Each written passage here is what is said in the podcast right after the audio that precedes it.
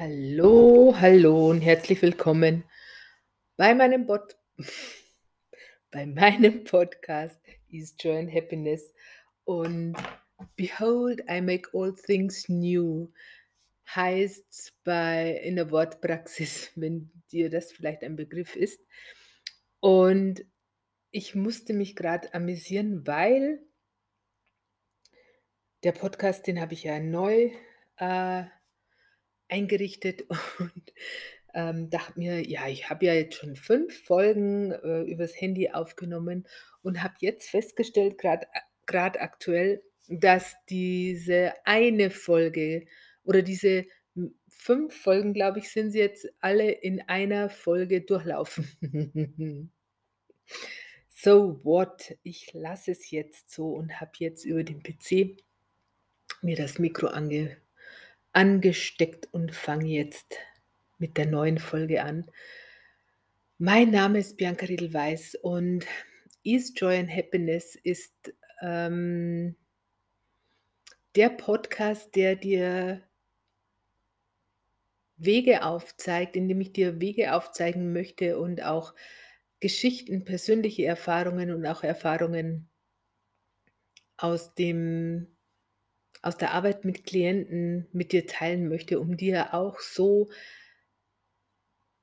Impulse mitzugeben, wie du dir dein Leben leichter machen kannst, weil wir so, so viel Schmarrn gelernt haben. Und grad heut habe ich einen Beitrag gelesen, da ging's um Erziehung. Und wie wie viele Menschen oder alle Eltern eigentlich möchten, ähm, dass es ihre Kinder mal leichter haben, dass sie dass sie es besser haben als sie selber und sind da am ständigen Tun und Machen und, ähm, fördern und fordern um die Kinder auf einen besseren Weg zu bringen. Doch letzten Endes bedeutet dies Stress für beide Beteiligten, für alle Beteiligten, sowohl für die Kinder als auch für die Eltern, als auch für die Lehrer beispielsweise.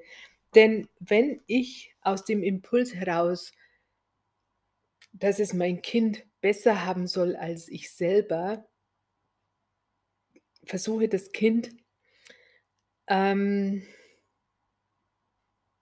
in eine Richtung zu schieben, wo ich glaube, dass es das Beste ist für mein Kind das Kind aber ganz andere Stärken und Talente hat und vielleicht nicht so geeignet, sage ich mal, ist für meinen Plan als Elternteil dann heißt das nur Stress für alle Beteiligten. Und gleichzeitig ist die Frage was lebe ich meinem Kind vor? Denn Erziehung funktioniert nicht. Das haben wir das beobachten wir immer wieder und wenn wir ganz, ganz ehrlich sind mit uns selber, fällt uns das auch auf, dass das nicht funktioniert. Das ist ein Ziehen und Zerren, ein Kampf, ein Stress, manchmal der schon morgens beginnt und sich dann durch den Tag zieht und eine Frustration für für jeden und vor lauterem Tun und Müssen und Pflichterfüllung verpassen wir unser Leben. Verpassen wir die Freude, die Leichtigkeit, die Lebendigkeit die wir alle hatten, als wir zur Welt kamen und als wir noch klein waren. Denn wenn wir so frustriert und so festgefahren gewesen wären dann hätten wir vieles gar nicht gelernt, weil wir uns selber sabotieren und blockieren damit. Und die Frage ist, was steckt dahinter? Ist es, weil ich anderen gefallen will? Ist es, weil die Gesellschaft das so vorgibt? Ist es, weil wir uns am Durchschnitt oder über den Durchschnitt heben wollen und gleichzeitig aber an den Durchschnitt anpassen oder an an, ähm an die Masse angleichen und so unsere Individualität, die Einzigartigkeit, die jeder von uns in sich trägt, weil kein einziger so ist wie wie der andere. Selbst eineiige Zwillinge sind unterschiedlich, auch wenn es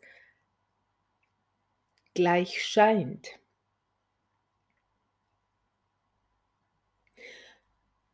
Und mit dieser mit diesem Tour Tour mit diesem Durchschnitt, mit dieser Pauschale machen wir uns das Leben nur unnötig schwer. Wenn wir davon weggehen von dem, wie es zu wie wir glauben, dass es zu sein hat oder wo es hinführt und mehr im Hier und Jetzt sind und uns das Leben so schön wie grad möglich gestalten und der Leichtigkeit mehr Raum geben statt dem Pflichtgefühl. Merken wir auch früher, wo's eigentlich hingehen soll, was die Stärken sind, was, ähm was was was es ausmacht, was unser Kind ausmacht. Und je mehr wir auch bei uns selber bleiben, uns selber Gutes tun, uns selbst an die 1. Stelle setzen desto mehr Leichtigkeit und desto mehr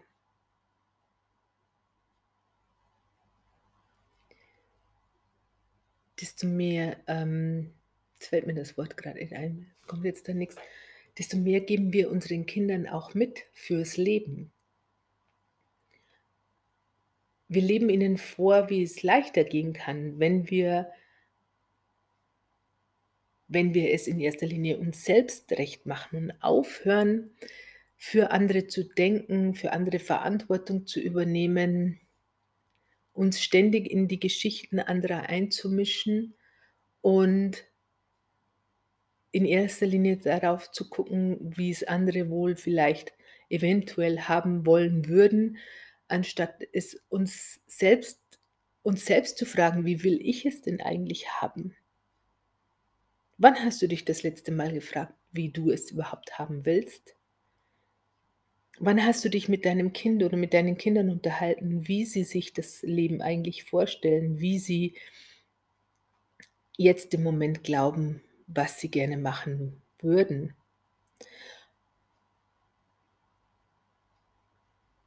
Und ich lade dich auch ein, da mal ohne Bewertung und beurteilender äh, Beurteilung da ranzugehen und einfach mal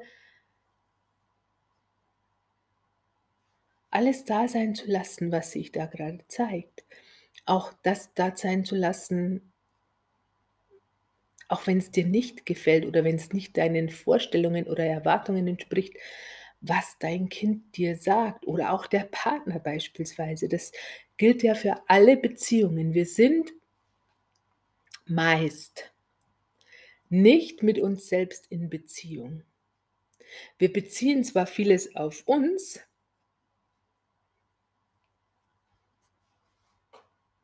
Das ist auch so wie das äh, wie in dem Buch beschrieben „Anleitung zum Unglücklichsein“ von Paul Watzlawick, wo es eine eine Stelle gibt, ähm, wo ein Mann eine neue Wohnung bezieht und einen Hammer bräuchte, um ein Bild aufzuhängen und er seinen Hammer nicht findet oder auch nicht äh, grad nicht parat hat und sich überlegt er könnte, äh, den Nachbarn beim Nachbarn klingeln und fragen, ob er ihm einen Hammer leihen würde. Und dann geht er in die Geschichte rein, was denn wäre er aber was ist jetzt, wenn der Nachbar mir seinen Hammer nicht leiht, weil er nichts verleihen will und hin und her und taucht da richtig in diesen Hirnwichs ein bis er am Ende beim Nachbarn klingelt und sagt: „Ihren Scheißhammer brauche ich nicht.“ Und genauso machen wir es auch sehr, sehr oft,